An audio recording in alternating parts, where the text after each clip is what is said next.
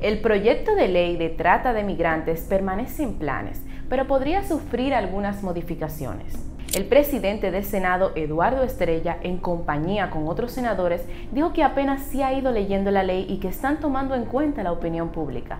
De modo que entre las modificaciones que podrían establecerse figuran el principio de gratuidad, mediante el cual todos los servicios de asistencia, atención y protección que se brindan a las víctimas o sobrevivientes de trata serán gratuitos cuando sean provistos por el Estado así como la prohibición de expulsión, por el cual ningún Estado contratante podrá por expulsión o devolución poner en modo alguno a un refugiado en las fronteras de los territorios donde su vida o su libertad peligre por causa de su raza, religión, nacionalidad, pertenencia a un determinado grupo social o de sus opiniones políticas. Igualmente, en materia de educación, los estados darán un trato similar a los refugiados que a los nacionales.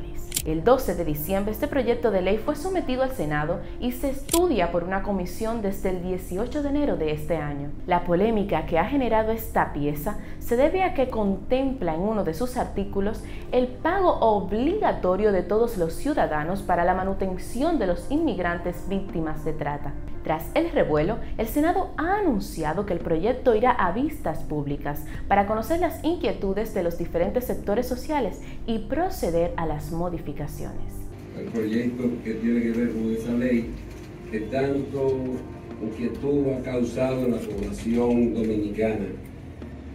Y decirle aquí que ese proyecto de ley es un modelo internacional que se ha el proyecto que se depositó en el Senado, que ha aplicado internacionalmente en otros países, eh, con muchos buenos resultados.